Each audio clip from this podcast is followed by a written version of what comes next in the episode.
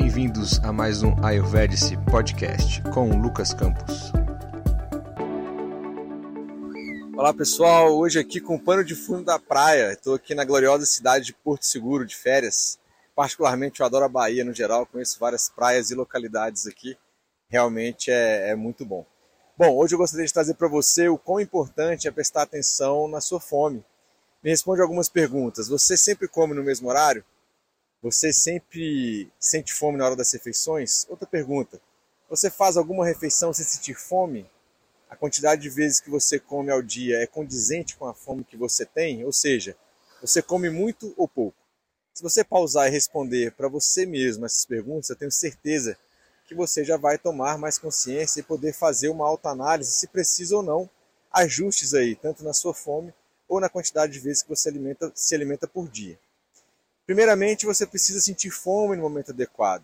Aqui no Brasil, no geral, a gente faz pelo menos três refeições: café da manhã, almoço, lanche ou jantar, não é verdade? Eu, como nutricionista e terapeuta ayurvédico, já atendi vários pacientes e tenho consciência de que esse número varia, mas no geral as pessoas fazem essas três refeições. Tem gente que se alimenta duas vezes ao dia, mas já peguei casos de a pessoa se alimentar seis, sete, oito vezes ao dia. Quando eu digo se alimentar é tudo que a pessoa coloca na boca durante o dia. Então, ficar beliscando entre as refeições eu considero como se a pessoa está se alimentando, certo? A fome, que ajuda você a comer na quantidade que realmente importa, não comer demais nem comer pouco, é um indicador de uma boa saúde estomacal e intestinal e um sinal de boa digestão e metabolismo, que é o Agni, né, que a gente chama de Samagni. Para que isso aconteça, você deve ingerir alimentos em horários adequados, em quantidades adequadas e ser exigente com bons alimentos, ou seja, evitar ao máximo alimentos ultraprocessados e dar prioridade a alimentos in natura e minimamente processados. Além disso, ter uma alimentação consciente. Por que você come o que você come? Entendem? Esse conceito de alimentos aí processados e ultraprocessados não vem estritamente do Ayurveda, mas a nutrição moderna os classificou muito bem e a gente pode trazer isso para esse contexto do Ayurveda sim. Você pode ler melhor essas, esses conceitos no Guia Alimentar da População Brasileira, publicado gratuitamente pelo Ministério da Saúde. Tá? E é um guia sensacional, pessoal, que fala sobre alimentação brasileira para nós brasileiros. Ou seja, é um outro ponto que o Ayurveda fala. Você se alimentar com alimentos do seu país, da sua região, do clima que rege onde você mora. Né? E lá eles fizeram um levantamento bem legal. Realmente é um dos melhores guias de todo mundo, ganhou vários prêmios, inclusive serve de referência para outros países montarem os seus próprios guias alimentares.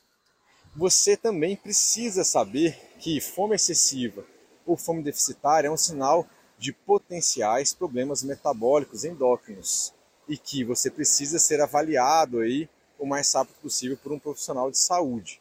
O metabolismo alto e baixo são desvios da digestão normal e podem refletir muitas doenças, como diabetes, doenças relacionadas à tireoide, gastrite, refluxo, etc. Na visão do Ayurveda, os subdoshas envolvidos em uma fome, equilibrada refletem um eixo Samana Vayu, Pachaka Pita, Kledaka Kapha perfeitamente equilibra equilibrados. Relembro a vocês aqui um pouco de cada um desses três subdoshas envolvidos nessa questão da fome. Sobre Samana Vayu, está localizado próximo ao fogo, a capacidade digestiva e metabólica, Movimenta-se no costa, que é o trato alimentar, e em outras vísceras do abdômen, da boca até o ânus. Segura o alimento no trato alimentar por um tempo, cozinha, ajuda na digestão, separa a essência os resíduos dos alimentos elimina esses resíduos. Isso aí está no Sutrasthana no Ashtanga Hridaya. Ou seja, é o vato que participa da digestão e ajuda a separar o que é bom ou não. Ele tem um papel importante em gerar a fome se este subdoce está acordado, ele gera todo o processo cérebro-estomacal da fome, onde o estômago, em condições de jejum, libera o hormônio chamado grelina, que age diretamente no cérebro, fazendo com que a sensação de fome seja ativada. Quando a pessoa come algo, esse subdoce estimula a secreção do ácido hidroclorídrico e aí começa todo o processo de digestão. O ato de sacudir a comida no estômago é da sua responsabilidade. De uma forma geral, esse subducha governa a digestão, absorção e assimilação daquilo que nos alimentamos. Alguns sintomas podem ser percebidos se o samana vata está em desequilíbrio.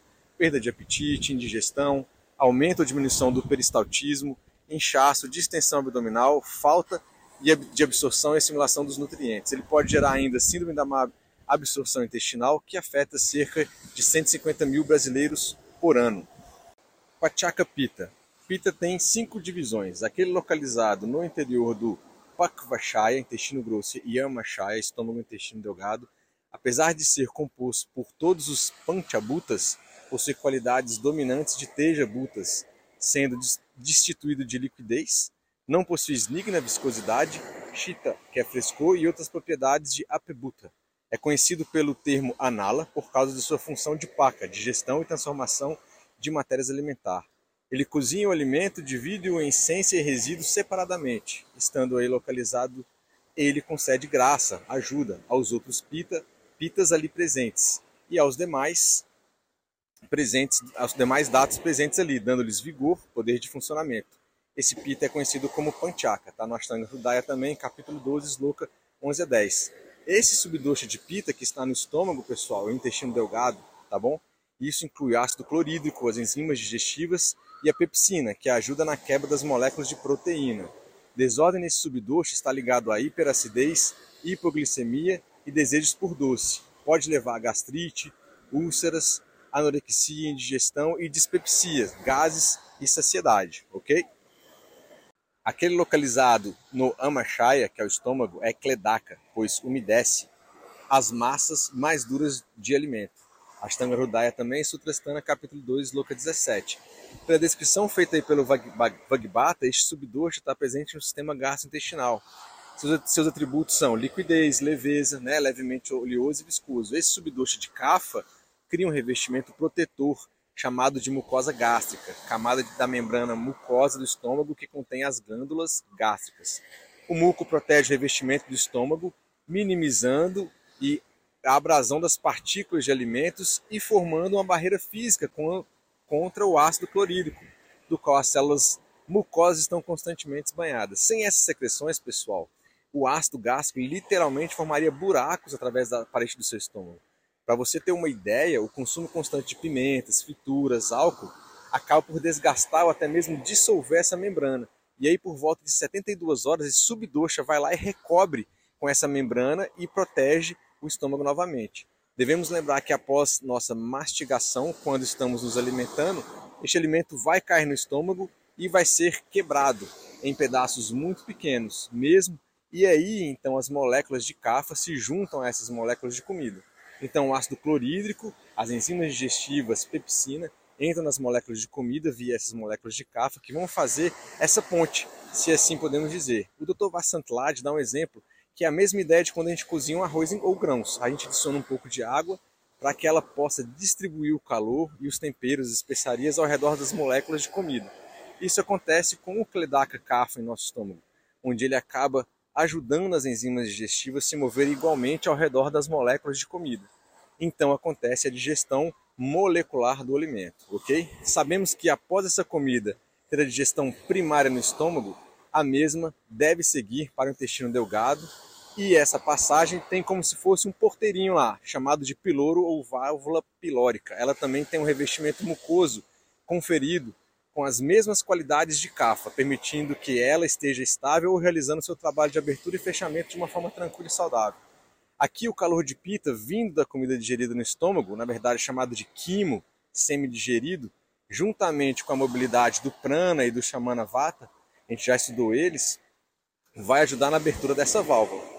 Aí esse químio flui para o intestino delgado, que é a sede de pita, mais especificamente no duodeno. O Vata deu o sinal para o sistema nervoso autônomo, ou seja, você com sua mente não manda nada aqui, né? senão isso é uma bagunça pior. Então ele manda abrir a válvula do piloro, a comida chegando no duodeno e a bile, considerada aranjaca pita, que veio do fígado, se junta e para continuar a sua digestão normalmente. Uma coisa interessantíssima aqui é que a forma como você se deita para dormir interfere na questão do CAF. Deitar-se do lado esquerdo do corpo suprime o CAFA e libera pita, no sentido que a maior curvatura do estômago vai para baixo e a curvatura menor é pressionada em direção ao fígado, criando uma secreção biliar maior. Então essa postura de aumentar seu fogo digestivo, mas por outro lado pode gerar hiperacidez. Se você deitar do seu lado direito, seu estômago tem uma tendência a esvaziar mais rapidamente, devido ao pilo estar no lado direito. No entanto, o alimento, que é o quimo que sai do estômago, pode não estar totalmente digerido. Então, é recomendado comer pelo menos 3 horas antes de dormir. E a comida tem que ser um pouco mais leve, pois assim você garante que seu estômago está vazio. Lembrando que de noite nosso acne não está a pino, ou seja, nossa capacidade digestiva é menor em relação à nossa hora de almoço, ok? Pessoas que dormem voltado para o lado, para o lado direito acalmam o pita, porém pode induzir a uma gravação de cafa e chegar ao caso de congestão nasal, por exemplo. Então, pegando o gancho do que a gente acabou de falar, se você tem costume de comer, sei lá, 22 horas, tá? E aí, ou mais tarde, e aí deita do lado esquerdo ainda, aí fica mais difícil, né? Porque você está meio que destruindo ainda mais sua capacidade digestiva, né? Além de estar atrapalhando o seu sono, pois o estômago vai ficar chacoalhando aquela comida lá para ficar digerindo, né? E aí você fica virando de um lado ou outro para a cama. Mas aí tem gente que fica ainda na televisão ou no celular, e aí piora tudo ainda mais. Quando a qualidade do Cledaca Cafa está em equilíbrio, isso traz contentamento, isso traz satisfação e uma, assim, é, uma não necessidade de comer demais. Do contrário, quando ele está em desequilíbrio, esse subducha na pessoa tem uma tendência enorme de comer para trazer satisfação e não é, não tem saciedade. E a gente sabe que no nosso estômago tem uma capacidade de expandir quanto mais a gente se come. Mas ele se expande e aí mais comida é necessária para satisfazer esse vazio. E que muitas vezes está ligado à questão emocional. Então, quando uma pessoa está nervosa, ansiosa, insegura, solitária, com pesar ou tristeza, o Kledaka Kapha reage a essas emoções tornando-se pegajoso, denso, exigindo ainda mais comida e muitas vezes respondemos entregando isso a ele. Aqui o dosha já está viciado, muitas vezes você não escuta mais o seu corpo ou pelo menos não tem força para entregar o que realmente é necessário para fazer essa digestão. Tá? Então a gente tem que lembrar que a nossa flora intestinal tem milhões de bactérias boas ou ruins. Quando, por exemplo, você come muito chocolate, sua flora tem bactérias que digerem chocolate. E aí um belo dia você toma uma decisão de parar de comer chocolate. Sei lá, pelo terceiro dia você começa a sentir uma vontade quase insuportável de comer chocolate. Isso é basicamente suas bactérias digestivas de chocolate mandando informação de que elas estão morrendo, porque se você não comer chocolate, elas vão morrer para sempre. Aí isso se comunica com o seu cérebro. Ele pode trazer uma lembrança boa vinculada ao chocolate e você sente isso e bum, né? Vai lá e come chocolate. Então, desequilíbrios neste subdoce de cafa incluem obesidade, hábitos obsessivos por comida, hiperglicemia, que é o alto nível de açúcar no sangue, diabetes, colesterol alto, esses ligados ao excesso de cledaca cafa, ok? Já a hipoglicemia e úlcera péptica são sinais de cledaca cafa insuficiente ou a sua diminuição, pois aquela camada de proteção, no caso da úlcera, não existe, aí pode ocasionar este ou outros problemas, tá bom? Então fica aí essas dicas de autoobservação sobre sua fome, todos estes equilíbrios dos subdoxas que foram citados para você fazer uma auto-observação aí. Outra dica é você ter um horário pré-fixado para fazer suas refeições, para pessoas saudáveis no geral não é necessário mais do que três refeições ao dia. Já no caso de atletas, pessoas com alguma comorbidade alguma doença instalada, isso já pode variar, tá bom? Então espero que vocês tenham gostado. Na nossa próxima dica a gente vai falar sobre digestão mesmo, Agni. Grande abraço para todos, direto da praia aqui de Porto Seguro. Valeu!